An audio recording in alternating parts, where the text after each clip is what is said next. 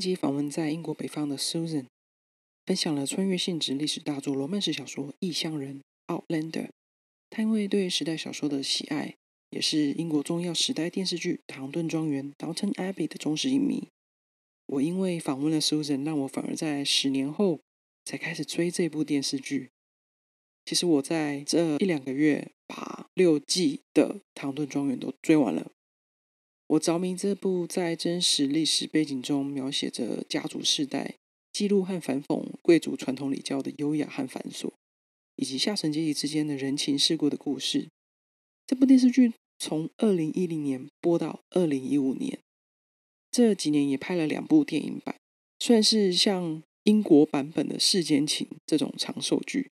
创作者呢是一个很知名的历史小说作家。他引用和改编实际上存在的一个城堡和家庭成员的故事，改写成今天的《唐顿庄园》电视剧。嗯，《唐顿庄园》它其实是描写在一九一零年到一九二零年，从辉煌的家业随着时代的变化而面临种种生老病死，和必须面对生活现实，在积极改变与逃避转型之间的心情纠葛。我也很惊讶，我会因此开始喜欢这样的时代剧。而今天是 Susan。相关系列的最后一集，他想要推荐给台湾朋友，也就是母语不是英语的读者，由 L.J. Ross 创作的一部犯罪悬疑系列的作品，D.C.I. Ryan 系列是一部呃侦探悬疑罗曼史系列的小说。因为这系列每一部的书都是英国北边 Northumberland 这个郡的特色风景景点，而他使用的词汇容易读懂和理解。特别是苏珊以身为语言学习的老师的身份来说，他觉得可以看懂故事内容和情节，其实你就可以学到比较多当地特色的用语，你也可以比较容易看到在小说里面故事里面的风俗民情。而且这系列作品的用字选择比较像是当代我们还在使用的，读起来比较有现代感，不会脱节。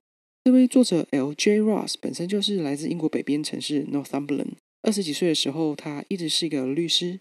在他生完第一个孩子之后，他决定放弃律师的工作，专心成为在亚马逊电子书店自作出版的作家。他写作类型一直都是以浪漫悬疑、犯罪小说这种很特别的混合的方式为主。他算是以自助出版很成功的作家之一哦。二零一五年出版他的第一部作品《Holy Island》之后，出版的每部畅销程度可以算是百万畅销作家。现在我们一起来收听 Susan 介绍她非常喜欢也推荐给台湾读者的英国作家 L.J. Ross，还有阅读英文作品为什么不建议直接读太进阶的外语智慧程度的原因。You are listening to the Readers Caitlog, the podcast that brings people together through reading, talking, and sharing stories. Stay tuned to the Readers Caitlog.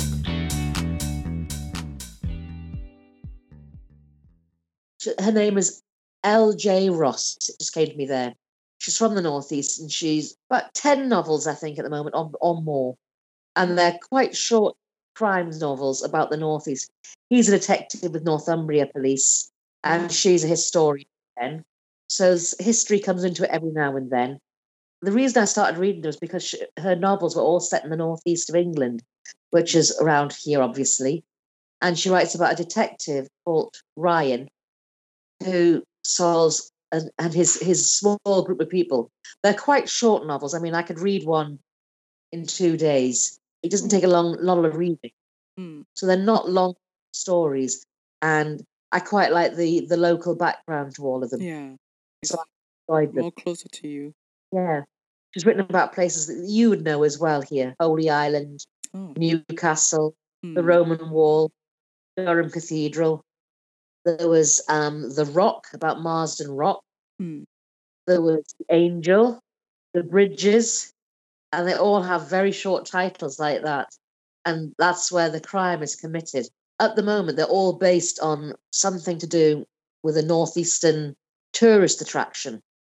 Because at one time, I won a set of her novels, would you hmm. believe?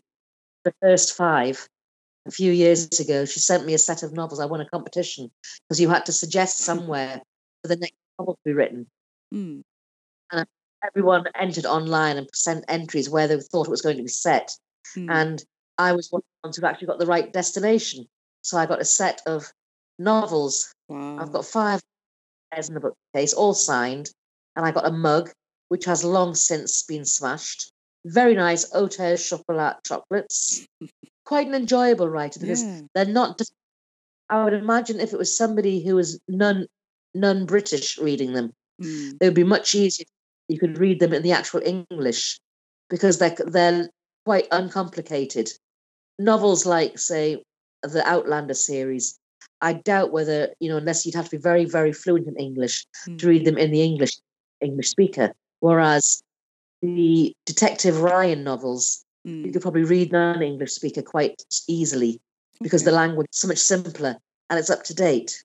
Is it from your perspective as a teacher, especially a language teacher? Like for me I as a non-English speaker, for me it could be easier. I would say they're probably quite easy to read. Some of that's quite complicated as a non English speaker. You've got to be very careful of the novels you read in a foreign language Mm. because it can either put you off or encourage you to read. And if you read some language is straightforward, you're more likely to read more in that language. Mm. And that way, more, and pick up more about the sort of local local speech, Mm. a local dialect, and the words that are- that are in common usage. Because Mm. Britain and America, lots of words are different.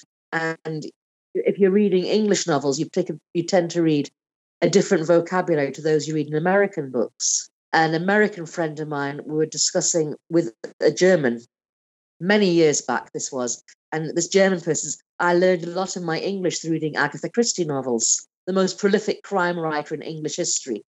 Uh, she, she lived in the 1930s, 40s, and 50s, and her books were set in that sort of period. They they read a lot of Agatha Christie novels, and the American was saying, "Oh yeah, but the language is so old-fashioned."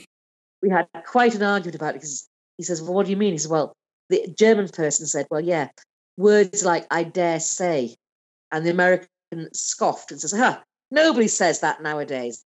And I became very, very. I dare say, in the colonies, we don't use the correct English language, which we were, very good friends. I was, you know, I could wind him up quite a lot. Mm. But it was so Agatha Christie. That it was the language of an era. The words used then aren't used today. Mm. So for a, a sort of say Taiwanese, Chinese, or Mm. whatever European, Mm. Reading something set in modern speech Yeah. is probably much more useful than reading Agatha Christie novels, where you know they can be speaking like Hercule Poirot, which is not like modern day language. Then why is so great like Shakespeare's time? His his works. Nowadays we use it as a very important textbook. So difficult. English school kids find it hard to read. So I think, you know, forcing foreign school kids to read it is difficult. And its fact is they expect you to understand every word. I've read the equivalent in German, uh, Goethe, who wrote about the same sort of time, or maybe a bit later than Shakespeare. Mm, mm, And they're quite hard, Schiller and Goethe, mm, and they're difficult to read because the language is, as I said, old fashioned. So modern day, right? But you have to sort of take the correct sort of level of language because if you go for some of the modern writers, sometimes some of the um, the principles they're trying to get over are very complicated. And if you're trying to read that in a foreign language, it's, it's harder to understand what they're trying to say. mm, So if you just read a straightforward, just say escapist literature. I mean, if I was talking about say German, trying to read Thomas Mann in German is so it's hard to read in English. I think to read it in the original German, you Mm. probably lose most. So you've got to choose the correct genre to mm, make sure that you can read and understand what's being said.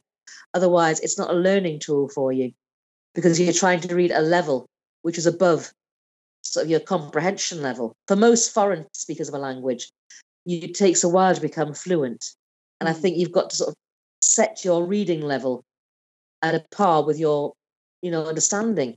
mm, That's why children's are the way they are.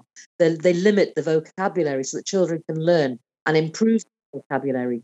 And I think, like literature has its place to sort of move on from that, that you can improve your knowledge by reading easy reading. I don't mean that in any patronizing sense, it's just something that is easy to read that you can understand. Mm. And if you've got then in complicated ideas, Mm. I think you know reading sorted, and then you can do the complicated ideas later.